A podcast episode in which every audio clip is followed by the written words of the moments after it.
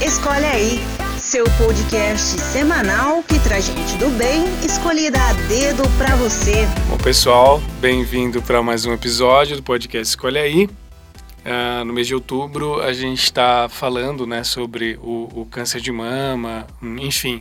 Inclusive a gente acabou falando uh, também de um câncer que não é de mama, que foi com a Ju, né, como vocês ouviram. É, mas é porque é importante falar sobre esse assunto. Né? A gente usa o Outubro Rosa como pretexto para falar dele e, e, é importante, até numa questão social, né, de saúde, é, é importante a gente ressaltar é, que toda vez que você sente alguma coisa estranha, né, que você sabe que está sentindo no seu corpo, faz o check-up, procura um médico.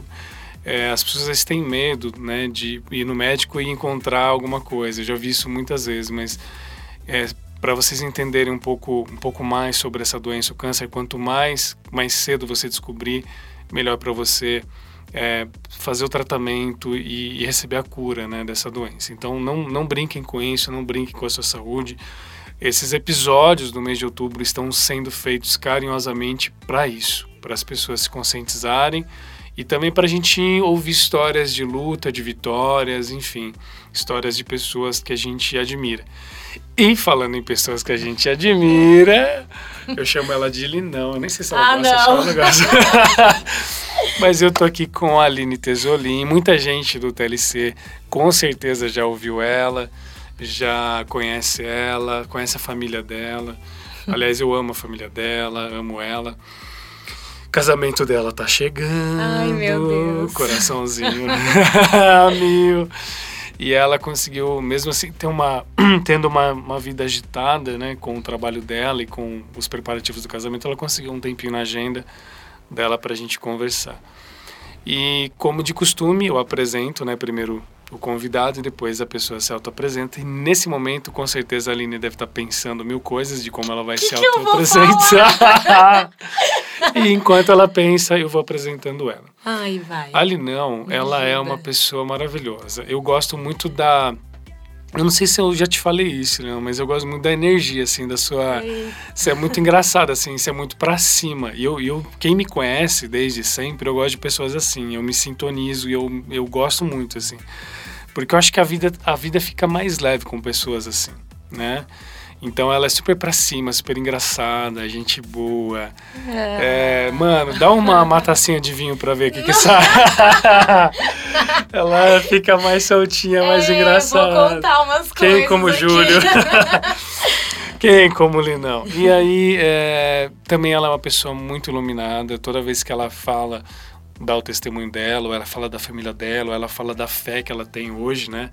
Quando ela passou por um processo aí de, de despertar espiritual e hoje ela com a fé que ela tem em Jesus, em Nossa Senhora, quando ela fala eu vejo ela muita luz, uh, creio que tem muito da mãe dela, né? Tem muito da sua mãe nisso. E mas ela, ela é uma pessoa assim que eu gosto da presença dela. Queria conviver mais com você, não, mas a vida é muito louca, é né? Muito a gente, corrida, o tempo a é gente muito sempre corrido. dá um jeitinho, né? É. Então essa é a Alinão que eu conheço, a Aline Tesolim, mas agora chegou o momento dela e ela vai se auto-apresentar. Bom, tava perfeito até você falar Linão, né? não, eu não gosto de Linão, gente, pelo amor de Deus. Mas o Júlio, ele me vê, tipo, como aquele brother, sabe? É, mano, ela vai casar com o meu amigo, né, mano? Tipo, a mulher de amigo meu é brother. Ele me chama de Linão, mas tudo bem, tá perdoado. E só pra falar uma coisa antes de eu me apresentar, Julita é recíproco. Nossa, eu amo muito você e amo muito sua família. Tipo, É nóis. Julita, Mel, não tem nem o que falar, né, amores? Ai, Melzinha, coisa mais linda. Não, é você viu ela, perfeita, né? perfeita. Ela é já foi em casa. a gente tá best friend. É verdade, verdade. Bom, vou me apresentar. Gente, é muito tenso falar sobre a gente. Tipo, é muito mais fácil fazer o que o Júlio fez, falar sobre o outro, eu acho. E até quando ele me chamou, eu falei, gente, porque eu já tinha ouvido alguns podcasts. Aí eu falei, gente, como que eu vou me apresentar? e até agora eu não sei. Mas vamos lá. Eu vou falar umas coisas básicas sobre mim. É, eu tenho 29 anos. Eu trabalho com eventos, sou muito realizada profissionalmente. Eu trabalho com sonhos e é incrível fazer isso. Eu amo, amo, amo. Acho que eu me encontrei na vida. É, eu sou muito família, isso que o Júlio falou é verdade. Eu sou muito família. Todas as minhas histórias, as que eu vou contar aqui, tudo que eu vivo, sempre tem muito da minha família, porque a gente teve uma base familiar muito forte. É, que mais eu posso falar? Vou casar, estou noiva. o 7 de é dezembro tá chegando. uh, que mais? Tenho muitas histórias, eu falo que eu sou contadora de história, né? Eu tenho muitas histórias, vamos ver se eu vou contar algumas aqui hoje. E eu acho que eu sou meio pra cima, assim, meio. Meio pra cima, você é o meu dono, né? eu sou Vocês tinham que, que vir no, no, chá lá de casamento, né? chá de cozinha. Mano Nossa do céu. Nossa senhora. Não, eu gosto de uma farra, gosto de falar, gosto de conversar conversar, gosto, gosto de, um pancadão. Ouvir, gosto, gosto de um funk. Pode falar isso? Pode, pode. Aqui é a realidade. Ah, isso aí, amigo. Ai, mas é isso, mas também gosto de rezar também. A gente, Muito a importante gente essa parte. Dançar o funk, mas é, eu gosto de me conectar com Deus. Aquele 1% do funk, os outros é, 99% espiritualidade. espiritualizada, com certeza. É, minha vida é 100% entregue a Deus. Acho que vocês vão entender um pouquinho mais sobre isso quando eu contar a minha história. Muito muito bem. Linão. Ai, vai. Tá bom, ó, por vai. ela. Não, por ela, eu vou parar de chamar ela de Linão só nesse episódio só do nesse podcast. Episódio, amanhã. Vou chamar ela de Aline muito forçadamente, ai, por ai. respeito à pessoa dela. Mas Linão está no meu coração. Então, Aline, vamos lá. Aline é mó esquisita, mas eu Sério, né? Aline, Aline Casoline. Parece que eu fiz uma coisa errada. Exato, mas Aline, assim. É, a gente. É, eu acho que todo mundo já imagina, né? Você está no episódio de Outubro Rosa, então já imagina o que a gente vai falar. E eu acho que você tem um, um, uma parte da sua vida que ela é muito, talvez, dolorosa, né? No sentido realmente emocional, físico, por conta né, da, da doença.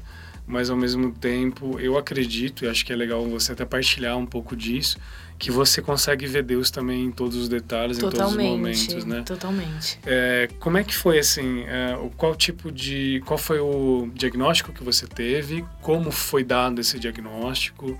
É, o que, o qual doença você teve, tá. né? E, e como foi para você? Foi, quanto tempo atrás isso aconteceu? Tá, Julito, a história é meio longa, mas eu vou começar do começo porque senão não faz sentido, tá? tá? Em 2012, então faz sete anos atrás eu tava com 21 anos. E aí eu uma tava jovem. assim, uma jovem, assim, recém-formada. Então, tinha acabado de sair da faculdade. Eu pensei, meu, vou viajar, vou fazer um monte de coisa. Sempre gostei de viajar. Começando a trabalhar, ganhando minha graninha tal. Então, eu tava cheia de planos. Eu acho que ali era o ano que eu mais tava livre. Sabe quando você para de ir pra faculdade à noite? Você fala, eu tenho minhas noites livres, eu quero todo fazer. Todo o tempo do mundo. Exatamente. Então, eu me formei em dezembro em 2000, de 2011. Aí em 2012, em fevereiro, na verdade um pouco antes, eu comecei a ter um inchaço é, e eu comecei a sentir uns nódulozinhos. Aí todo mundo falou: não, é normal, isso aí, ah, incha de TPM, nossa, sua idade, tudo tal, enfim. E, e aí a gente começou a sentir e tal. Acabei marcando médico, fui no, no ginecologista tal, aí fiz exame. E aí, quando eu fiz os exames, eles viram que tinham alguns nodulinhos, tal, que eles estavam um pouco estranhos. Mas beleza, fiz uns outros exames e aí eles falaram: olha, é um, um nódulo que a gente vai ter que tirar. É um nódulo, tipo, que ele pode transformar em uma coisa pior. Enfim, e aí eu falei, beleza, vou ter que passar por uma cirurgia. Eu era muito nova, assim, pra eu... Você não sentiu a gravidade disso, Eu não né? senti a gravidade. Eu vi, assim, que meus pais ficaram muito preocupados na época. Uhum. E que, uhum. assim, foi um baque, porque eu tinha planos, e aí esses planos mudaram, uhum. enfim. Eu sempre fui uma pessoa muito medrosa para essas coisas de hospital, de médico. Eu passo mal para tirar sangue.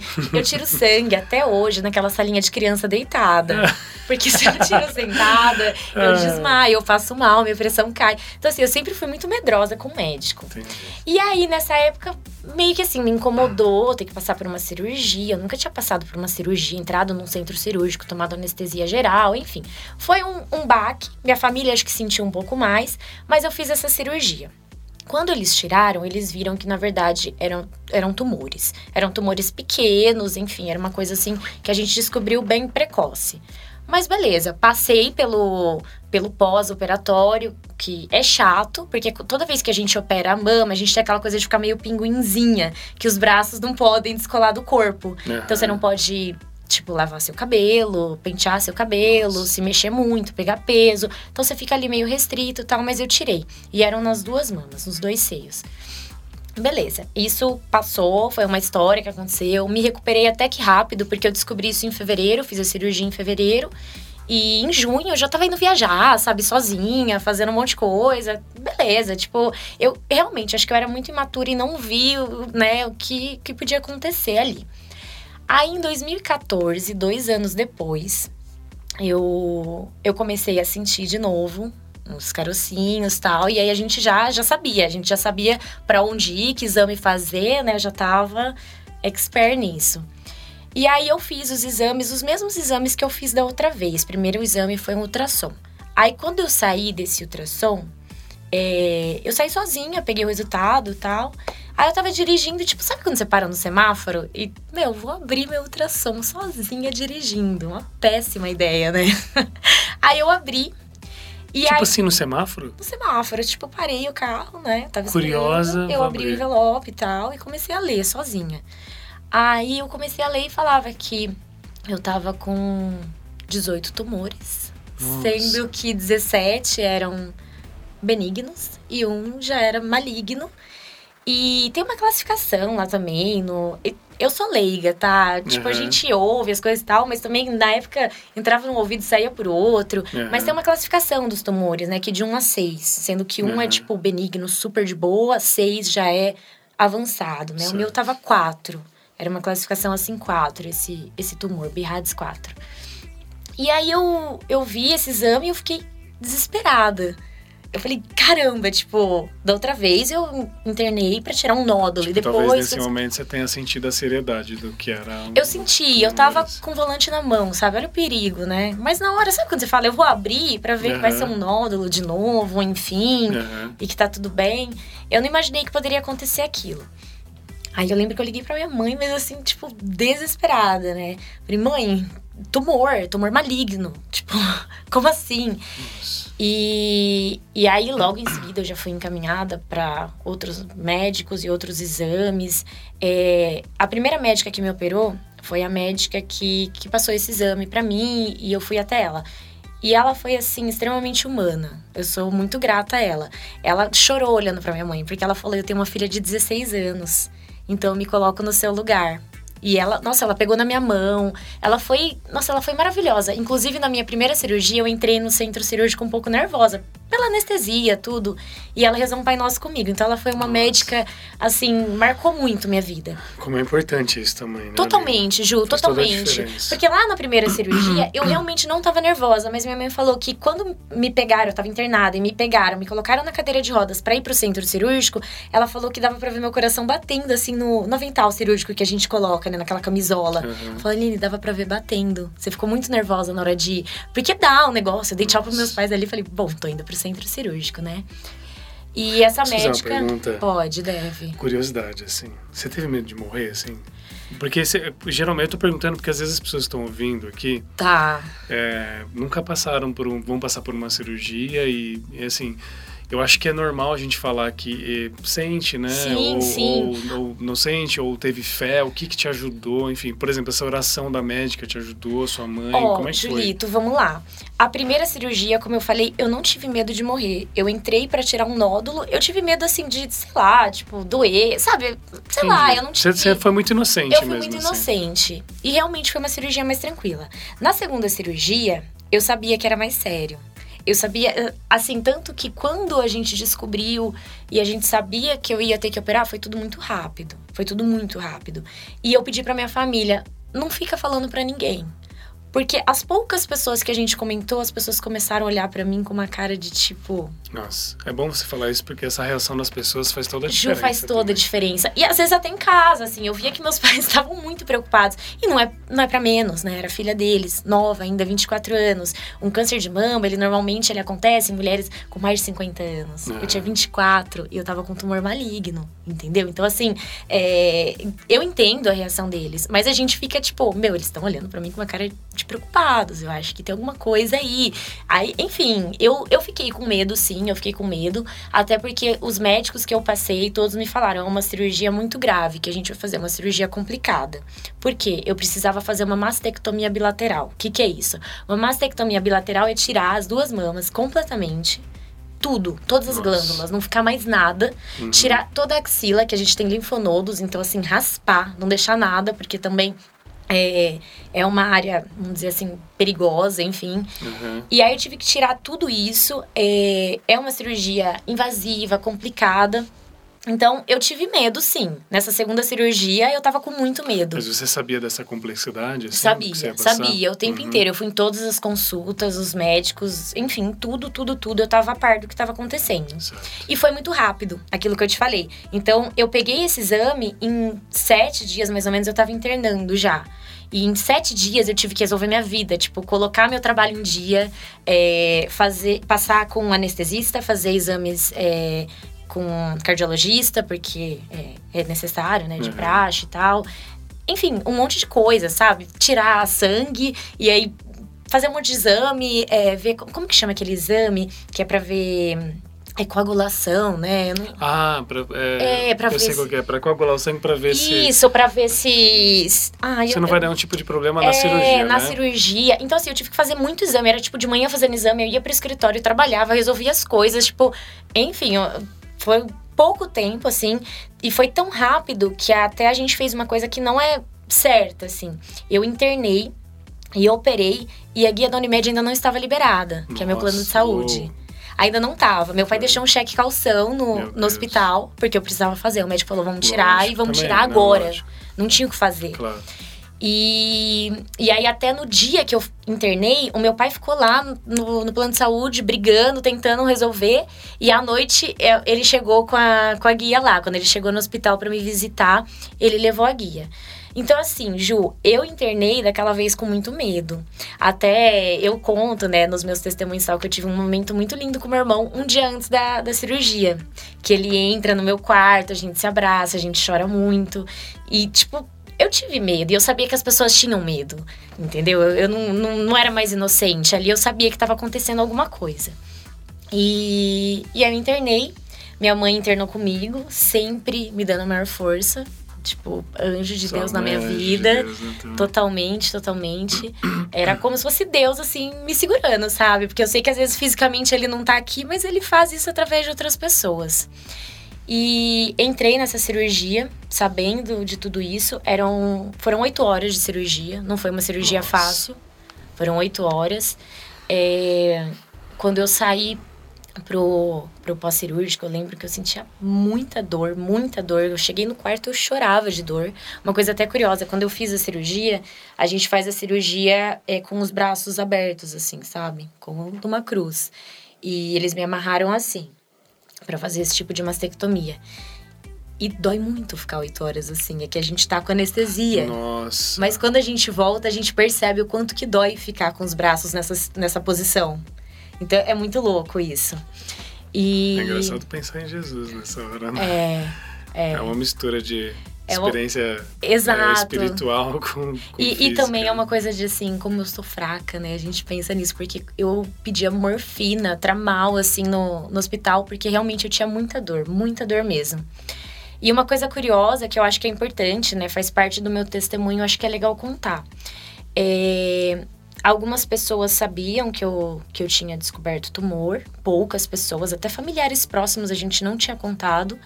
Mas a minha mãe tinha pedido num grupo de oração da igreja lá, ela sempre foi catequista, Uhum. sempre fez parte é, da comunidade que a gente frequenta. Então ela pediu umas orações para as mulheres lá que faziam parte do grupo dela. E, mas ela não falou quando eu ia operar. Ninguém sabia quando eu ia operar, até porque foi tão rápido que eles não tiveram tempo de falar, gente, ó, estamos internando e tal. Aham. E minha mãe, ela tava comigo lá. Eu já tinha entrado no centro cirúrgico, mas ela ficou na porta oito horas em pé, Júlio. Meu sério. Deus. Só mãe, A sua né? mãe é... Só mãe pra fazer isso, sério. Mas ela é sensacional. também, né? Sensacional, É a Nossa sensacional. Senhora. Eu sou É, Nossa Senhora. é. e, e aí ela falou que o celular dela tocou, né? E ela atendeu. E era uma dessas mulheres que tava. que ela tinha pedido oração. E ela falou assim, Jô, eu tava orando pela Aline, e era bem de manhãzinha. Eu entrei na minha cirurgia às sete da manhã, foi bem cedo que começou. E, e ela falou assim, nossa, eu acordei, eu tava orando aqui, lendo a Bíblia. E aí me veio uma imagem muito forte da Aline dentro de um centro cirúrgico. E Maria tava no canto. Nossa, olha. Nossa, do E assim, é- ela não sabia que eu ia operar naquele dia, ela não sabia. Minha mãe chorou muito e depois ela me contou. Quando eu cheguei no quarto, ela me contou isso assim aos prantos. E eu falei, meu Deus, Maria tava comigo. Mas que é, lindo, né? Lindo, lindo, Ju, lindo demais. Assim, Deus nunca deixou de estar comigo, de uma forma Não, ou de e os outra. sinais, né, que ele dá. Muitos, né, de, muitos. De, né, de que ele realmente cuida da gente. É. Aí eu passei por essa cirurgia, foi bem invasiva, foi complicada, fiquei internada. É, o pós foi muito complicado, porque eu vivia duas angústias. A primeira é que a gente estava esperando uma última biópsia para saber quais, quais seriam os próximos passos de tratamento, enfim. Uhum.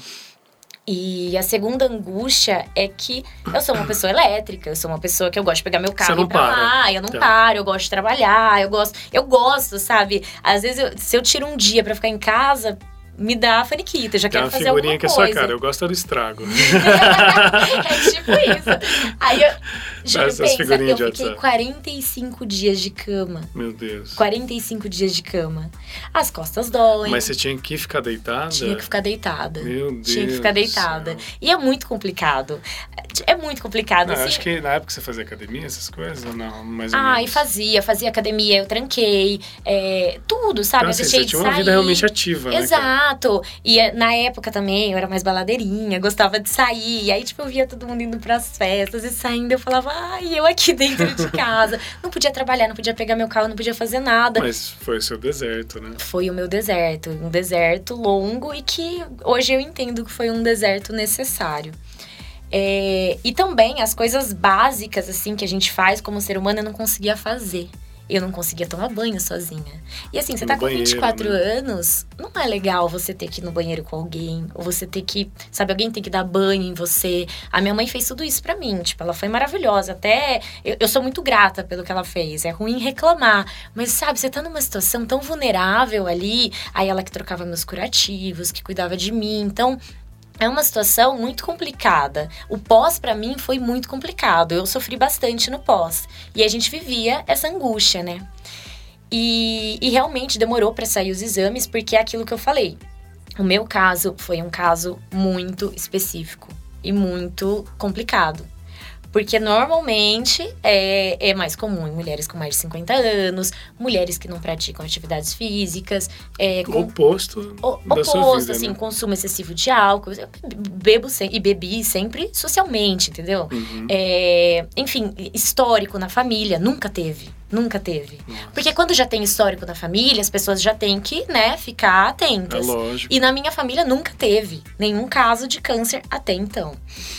Então, aconteceu tudo aquilo. É, eu passando por esse deserto, super complicado. E eu vou contar uma história no paralelo, mas é porque é aquilo que você Lógico, falou. Não, claro. Uma história entra na outra, Lógico. né? É difícil não falar. E enquanto eu tava passando por isso, por esse momento de pós-cirurgia, de espera para saber qual seria o tratamento, se haveria um tratamento, como que ia ser, é... o meu pai, ele tava sentindo muita tontura na época. Então ele levantava, ele sentia tontura. E aí o médico dele falou para ele fazer um exame que era da veia carótida, uhum. né, para porque ela, se ela tá entupida, acho que pode é, causar algum tipo de tontura. E aí ele pediu, acho que é uma tomografia, se eu não tô falando besteira, eu confundo. Ou ressonância. É, mas... não sei, é. acho que era uma tomografia que, tipo, é, do pescoço para cima, assim, né, da, uh, da face, enfim, da, e aí meu pai foi fazer esse exame. Nesse meio tempo, minha mãe cuidando de mim em casa, tudo isso acontecendo.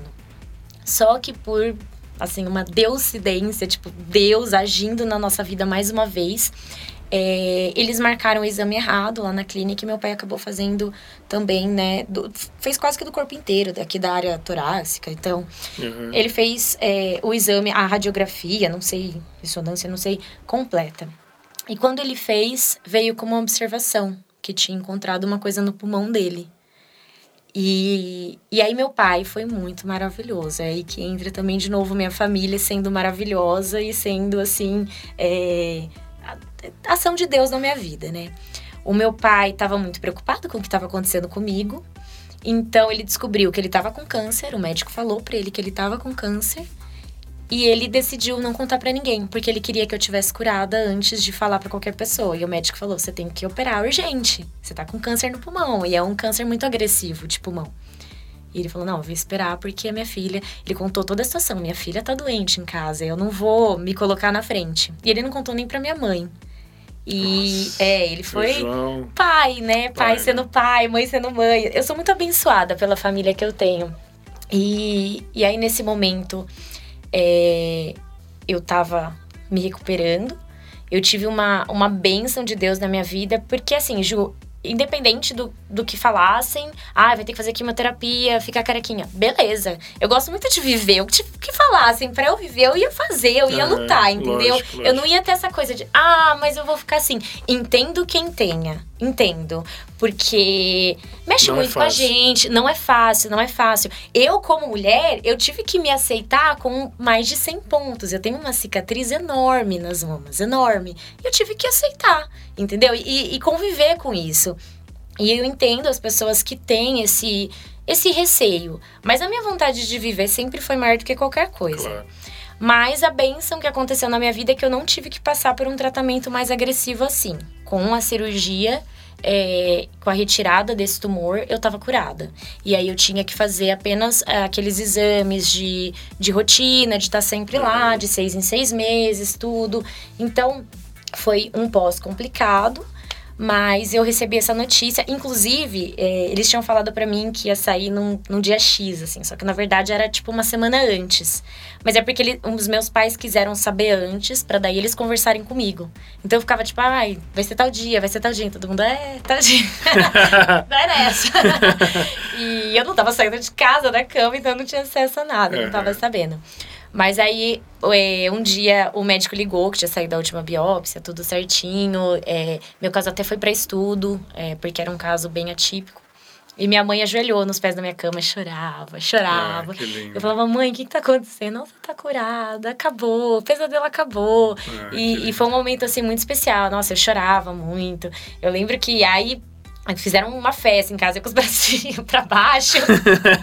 não podia bater palma. não podia. Não podia fazer nada. Mas ser uma galera é, em você casa. se emociona, né? É, minha mãe levou amigos, familiares. Foi um momento muito legal, muito especial. Assim, a gente tava comemorando minha vida mesmo, sabe? É, foi um momento muito legal. Mas não durou muito tempo, né, a nossa felicidade, porque aí meu pai, ele pôde se abrir com a gente, falar o que estava acontecendo. É, imagina seu pai tendo que segurar uma notícia dessa também, né? Exatamente. Mas assim, o amor de pai é uma coisa tão grande que, tipo, ele não estava se importando com ele, ele estava se importando só comigo. E ele devia estar muito feliz, né? é, exato. E aí ele conversou com a gente, e, a, e, foi tudo muito rápido de novo. Ju, pra você ter uma ideia, a primeira vez que eu dirigi pós minha cirurgia foi para ir no hospital visitar meu pai. Então, assim. Uou. É, tipo, Nossa. tipo, aquela liberdade que eu tava querendo tanto, sabe? Foi para ir até o hospital, é, para visitá-lo. E, e na época meu pai também foi muito forte, porque ele tava com câncer de pulmão, mas ele estava lidando muito bem com isso, eu não vi ele abatido em nenhum momento. Eu lembro que quando eu fui visitá-lo, ele estava lá na, no Madre Cecília. Ele falou assim, ele ia internar, ele ia operar no dia seguinte. Aí eu comecei a chorar. Eu, ai, pai, tipo, não, você não, não sei o quê. Eu queria que fosse de novo em mim, mas que não fosse você e tal. Aí ele falou assim: fica tranquila, que Deus já me falou que não é disso que eu vou morrer e que tá tudo certo. e seu João é porreta, quem não ele conhece é, ele, ele é porreta. Ele é, né? e ele tem muita fé. E aí ele passou pela cirurgia também, ele perdeu um terço do pulmão direito. E meu pai, ele é uma pessoa assim que fumou desde sempre, né? Mas ele gosta de falar que ele teve o câncer de pulmão porque teve, porque muitas pessoas não fumam e também tiveram e ele tá nessa estatística. Eu falo, seu tá bom, João pai. sendo seu João. É, figura. Mas aí ele passou pela cirurgia, também teve um pós. Eu tava voltando a trabalhar e eu já comecei a assumir coisas dele, porque ele teve que ficar um pouco afastado. Uhum. Então, assim, foi uma fase é, é, complicada, mas eu vejo muito Deus. Eu vejo muito Deus, assim, desde o começo desde o momento, assim, todos os médicos que eu passei, desde a primeira médica que me operou, que ela foi incrível, até o médico que até hoje cuida de mim, ele um cara extremamente humano, sabe? Extremamente humano. Ele sempre explicou para mim o que ia acontecer, o que eu ia fazer. É, ele sempre, eles sempre deram as notícias com muita cautela, falando: olha, é maligno, a gente tem que tirar e tem que tirar rápido, porque é, evolui muito rápido, né, Ju? É. é uma doença que evolui muito rápido. Até o tumor é uma coisa que ele aumenta de tamanho muito rápido, mais do que qualquer outra célula. É um negócio assim uhum. bizarro. E, E então, assim, eu, eu vejo muito Deus, desde do primeiro diagnóstico, desde a primeira cirurgia até esse momento de deserto que eu passei, que eu pude me reconectar muito com Deus, que eu estava assim afastada dele, mas aí foi um momento que que eu precisei ter fé. Eu precisava ter fé. E eu acho que é muito difícil passar por um momento assim sem ter fé. Eu acho que não, e assim, olhando a história, né, você passou né, o seu momento de doer duas vezes, né? 2012, depois 2014, e ainda em 2014 seu pai junto, assim. Sim. Então, assim, é, isso prova também, a, a, primeiro, acho que duas coisas, né? Primeiro que a base familiar é tudo. Tudo, para mim foi tudo, é. tudo. E como é importante esse... Porque se você... É, eu ia discutindo e aí você falou três coisas importantes. Seu irmão, você teve um momento com seu irmão do abraço. Sim, sim. Aí a sua mãe rezando por você de pé, oito horas de cirurgia. Depois seu pai aguentando sim, uma doença em silêncio para poder depois falar para vocês. Ou seja, que base é essa, né? Uma base familiar incrível. E faz toda a diferença. Julito, até eu ouvi alguns podcasts, né? Porque eu tava tensa, gente, ainda estou. Ah, tá, né? E aí eu ouvi da dona Nilda, né? Nilda. Isso. E, e eu achei muito legal que você trouxe ela e a filha, porque a filha que cuidou, a filha que tava Exato. ali e tal. E é legal ver a perspectiva de uma filha que viveu isso. E eu fiquei pensando muito nisso. Eu falei, caramba, né? Infelizmente eu não pude trazer minha mãe, né? Que ela me ajudou. Minha mãe já faleceu, né? Pra quem não sabe. Hum. E, mas assim, para ela também, eu, eu acredito que tenha sido tão dolorido quanto ou mais, né? Eu senti as dores físicas, mas eu via o quanto ela sofria e o quanto ela se doou. Aquele, aqueles 45 dias que eu fiquei em casa, mais o tempo de internação, ela ficou internada comigo, ela ficou em casa comigo. Então, assim, é, pra família é muito difícil, mas é muito importante para quem passa por uma doença dessa ter esse apoio, sabe? É. Eu não sei o que seria de mim se eu não tivesse tido esse apoio. Eu não sei. E Deus faz tudo tão perfeito que minha mãe tava aqui naquele momento. Naquele ano ela Exato. tava aqui. Exato. Porque se ela não tivesse, eu não sei como seria. Sabe? Eu já, eu já parei para pensar nisso muitas vezes, porque minha mãe, ela partiu seis meses depois disso, depois que eu e meu pai, a gente tava curado. Então eu vejo, até nisso eu vejo mão de Deus, sabe? Ele não deixou a gente sozinho. Não, e ela partiu com vocês dois curados. Curados, É. curados. Até eu passei por uma situação esse ano, né? É, e eu senti muito a falta dela, porque Uhum. foi na, na Quinta-feira Santa, continuando a história, né? Na Quinta-feira Santa desse ano, meu, acordei, trabalhei, tal, normal. Aí eu, meu pai e meu irmão, a gente foi na missa de lava-pés à noite. E depois a gente ficou um pouquinho lá pra adoração, que tava tendo na nossa igreja. E quando eu voltei pra casa, pra, tipo, tomar um banho, dormir, no outro dia não ia trabalhar tal, eu fui tomar um banho e eu senti um caroço no seio direito. E aí eu falei, caramba, não era pra eu ter. Porque eu tirei todas as glândulas mamárias. Isso Uhum. significa que eu não tenho uma glândula pra aparecer um tumor. Eu só tenho uma prótese de silicone, mais nada. Uhum. É uma cirurgia que a Angelina Jolie fez também, essa mastectomia É, bilateral. Exato, que é Muita gente raspagem, pergunta, né, é, que tira depois- tudo, Sim, tudo. sim. Então, eu falei, meu, eu tô com caroço, não era pra acontecer isso. E eu fiquei já bem preocupada. Aí, até mostrei pro meu pai, falei, pai, vem cá, pelo amor de Deus, tá acontecendo isso e tal. Aí, sexta-feira santa, no dia seguinte, como você vai conseguir uma consulta tal? Então, a gente passou ali uns três dias complicados, né?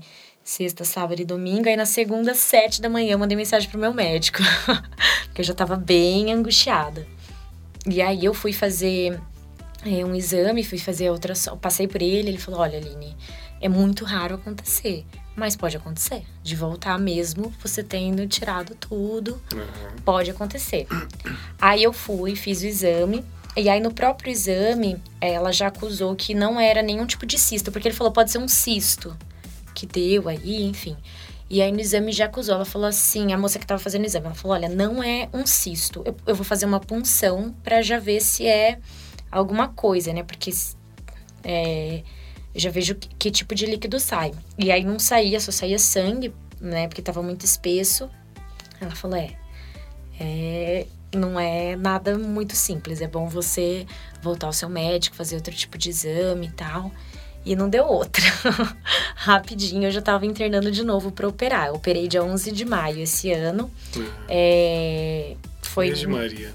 Foi mais. É, mês de Maria. Foi mais um sustinho também que eu, que eu passei.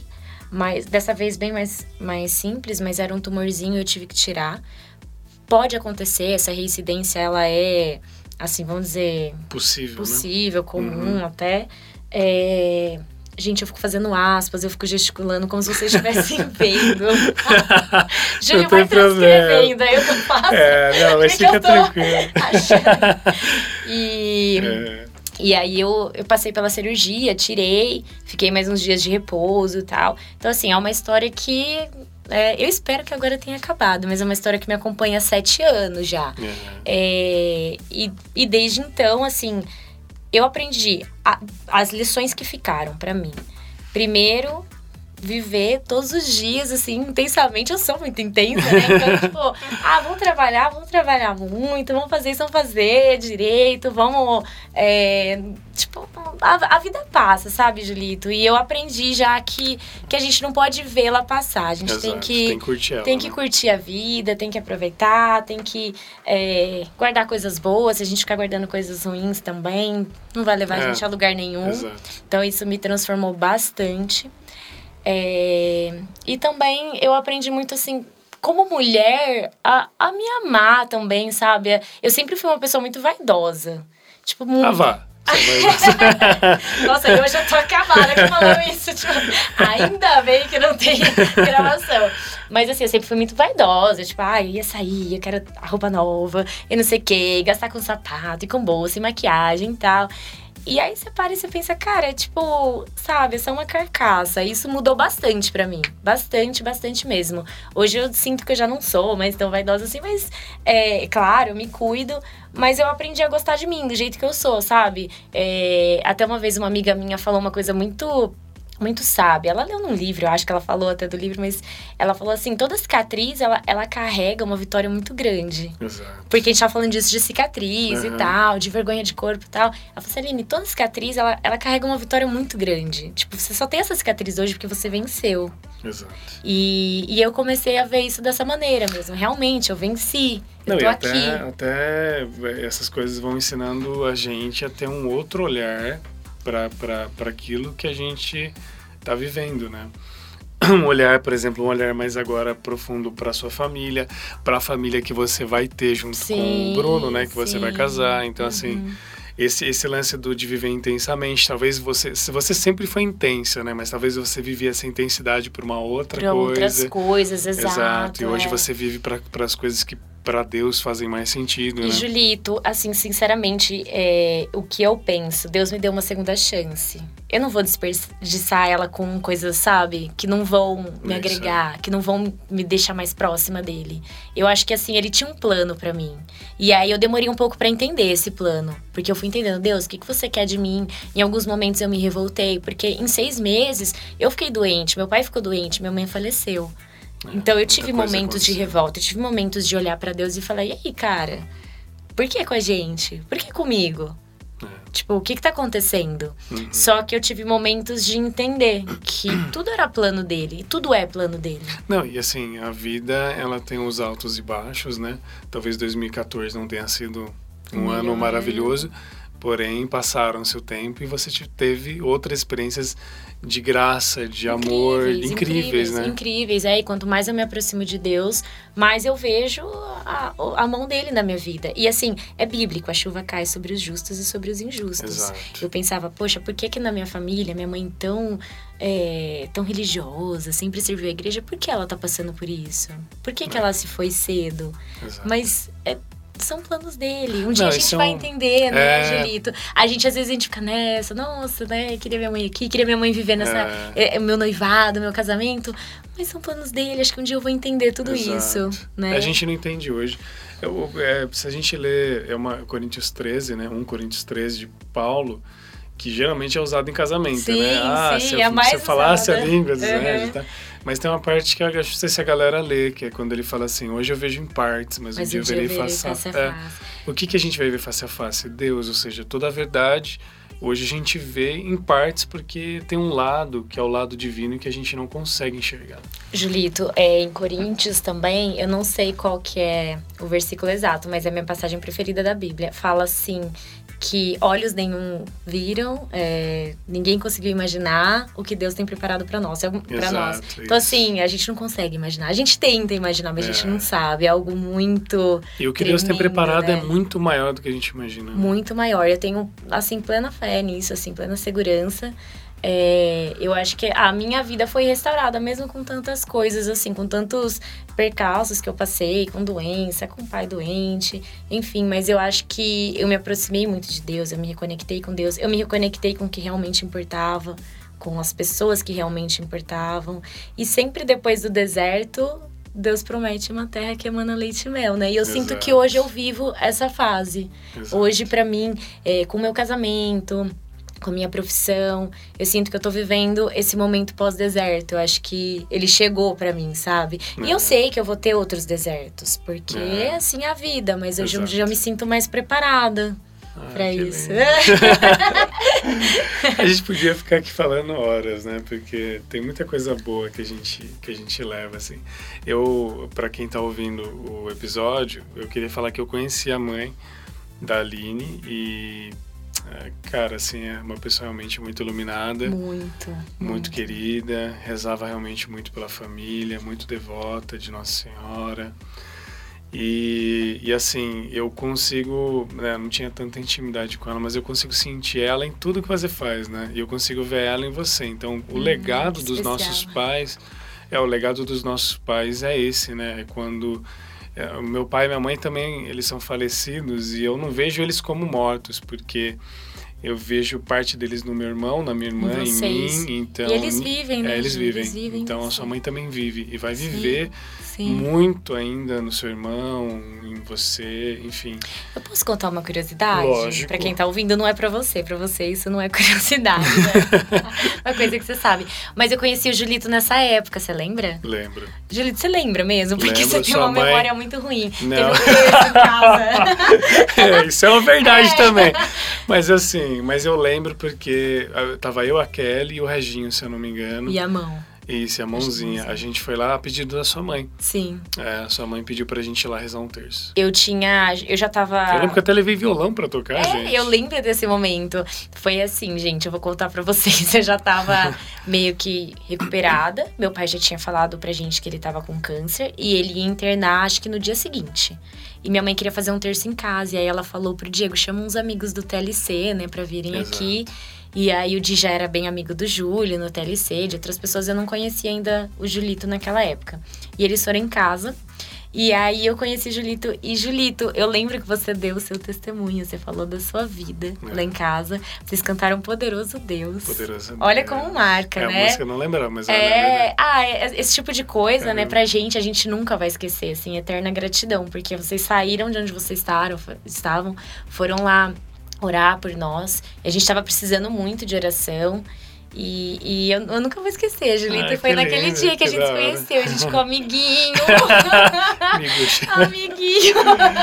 É, mas é legal. Eu, eu, eu amo essas conexões de, de Deus, assim. Eu- cara, e, e aí eu vou falar um negócio pra você. Já que você contou uma curiosidade, eu vou contar outra pra quem tá ouvindo. Cheio de curiosidades. Não, o Di, ele tinha um, um grande sonho de você fazer parte do TLC. Sim. E ele sempre falava isso pra gente. E eu lembro, e assim, é, vou ser muito honesto agora.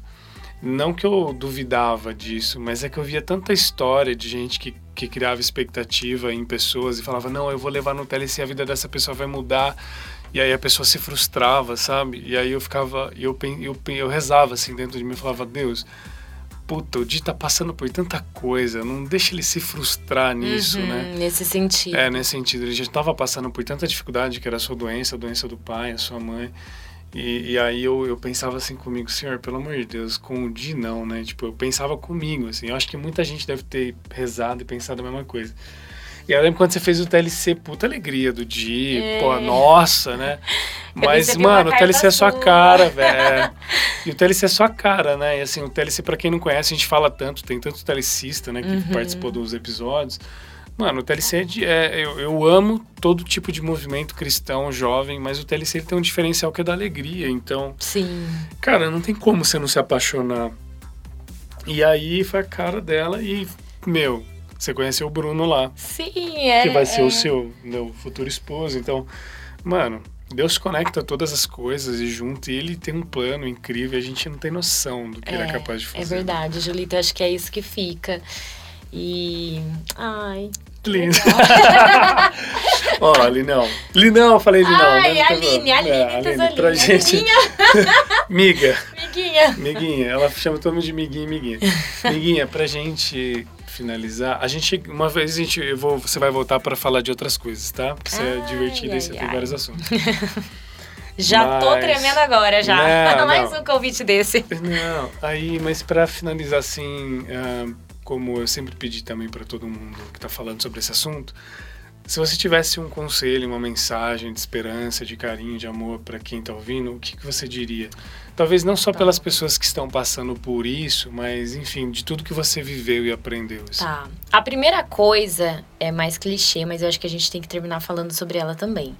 Gente, conscientização de fazer exame. Se tem caso na família, vá atrás. Sentir um carocinho, autoexame. Não tenha vergonha, fale, vá. O diagnóstico precoce, ele é, assim, essencial. Se eu tivesse demorado, eu não sei o que poderia ter acontecido, mas para mim tudo foi muito rápido. Eu fui muito abençoada, eu tenho um, um, um, plano de saúde bom que cobriu tudo, eu consegui fazer a cirurgia rápido, mas isso faz toda a diferença, toda a diferença. Então, assim, Fala pra tua mãe. E aí, mãe, você tá, faz... tá com o exame em dia? Exato. Avó, tia. Então, a primeira coisa é essa. A segunda coisa, tenha força, acredita. O nosso psicológico é muito forte nesse momento, muito forte. É, eu acho que é quando a gente deixa se abalar ali, quando a gente a nossa fé enfraquece, alguma coisa ali dentro quebra, né? Eu acho que tá muito ligado uma coisa na outra, né? O nosso físico e o nosso emocional. Então, eu sempre tive fé, eu sempre acreditei que eu ia ficar bem, né? Mesmo nos momentos em que eu tive medo, eu acreditava que, que Deus ia me curar e que, que, que tudo aquilo ia passar. Então, assim, força, muita fé, se apegue às pessoas que estão ao seu lado, é, entrega para Deus. Eu acho que. Isso é não, é muito importante. É muito importante. Não, não, tem, não tem tem hora que a melhor gente... para cuidar. Não, e assim, tem gente. hora que a gente tem que aceitar que a gente não tem o um controle. Ponto final. Né? Sim, sim. Tá e aí de é nesse momento que você tem que entregar a sua vida. E eu acho que. Não que é... seja fácil, né? É, mas, mas assim, são os planos dele, que seja feita sempre a vontade dele, então, nas nossas vidas. A gente. Cabe a gente entender e e eu acho que é isso, é força, muita, muita fé. Ah, isso é maravilhoso. e se precisarem conversar comigo tal, pode me procurar, pede meu contato pro Julinho. ah, porque eu acho que é importante. Eu, eu conheço uhum. uma, uma pessoa que descobriu recentemente um câncer, tô dando muita força para ela. Então acho que às vezes conversar com alguém que passou, né, que traz uma história assim, Sim. que motiva, faz muita diferença também, Julito. Acho Legal. que é, é bacana. Eu queria só ressaltar uma coisa. Uh, os meus pais, por exemplo, eles faleceram de câncer. E aí, às vezes, eu conto essa história, parece dar uma má impressão, né? Parece que é uma doença que ela realmente mata, ela tira vidas, ceifa vidas. Mas eu queria dizer para vocês que não. É uma doença muito séria, muito grave, mas eu conheço mais pessoas que venceram o Sim. câncer do que pessoas que morreram de Sim. câncer. Então, assim, quando você receber uma notícia dessa, eu, eu queria trazer aqui a esperança, sabe, de que você pode passar por isso. Talvez não seja tempos fáceis, talvez seja um tempo difícil da sua vida, um deserto, mas não perca a esperança, porque a ideia desses episódios é, é justamente trazer a esperança de que é, é capaz de ter boas notícias. Tanto é que é, são cinco episódios, né, Aline, e um deles somente, que é o do Rafael, ele conta da, da esposa dele, a Micaela, uhum. que faleceu, mas os outros quatro capítulos falam de vitórias. De histórias, de, Não que da Micaela, da Micaela não seja uma vitória, muito pelo contrário, é tudo uma questão de ponto de vista. Só que quando a gente fala de, de esperança, é, eu não sei se alguém está ouvindo nesse momento foi diagnosticado ou a gente não sabe de nada, né? O podcast ele vai ficar aí um, um bom tempo no ar, eu não sei nem em que momento as pessoas vão ouvir mas tenham esperança, tenham fé, né? Olha a história da Aline, né? Tipo, não só ela como pai venceu o câncer, então... Sim, sim. Acredite, acredite, tenha fé. É, e, se... e, a gente teve muita fé. Eu acho que isso Exato. que você está falando é muito válido, Julito. Na hora, tenha fé, tenha é, fé. E, e, olha, eu tô falando, eu, eu não estou falando de religião, tá? Quem está ouvindo, eu não tô falando de, eu tô falando de fé.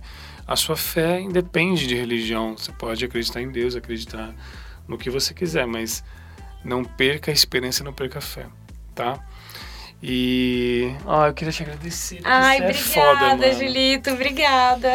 Te admiro pra caramba. Ai, e é reci- gratidão por você ter conseguido um tempo. Eu sei que tá super agitada a sua agenda. Meu, quem vai casar, chama Me contrata. Gente, eu caso as pessoas, Exatamente. viu? Ela é Me procurem, Aline É. Tesolinha Eventos. Aline Tesolinha Eventos. O, o Instagram é Aline Tesolinha Aline Eventos? Tesolinha Eventos. Ó, Instagram é Aline Tesolinha Eventos. O seu pessoal qual que é? Aline Tesolinha. Aline Tesolinha com Z. Com Z. Isso, procura ela, conversa, tá no descritivo aqui do podcast, o Instagram dela.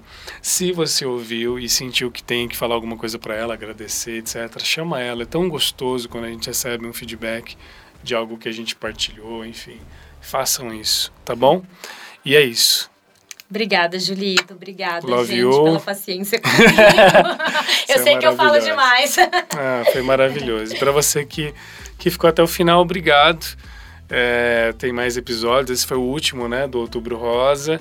E haverão outros agora. A gente vai voltar para programação normal, né, do podcast. Escolhe aí.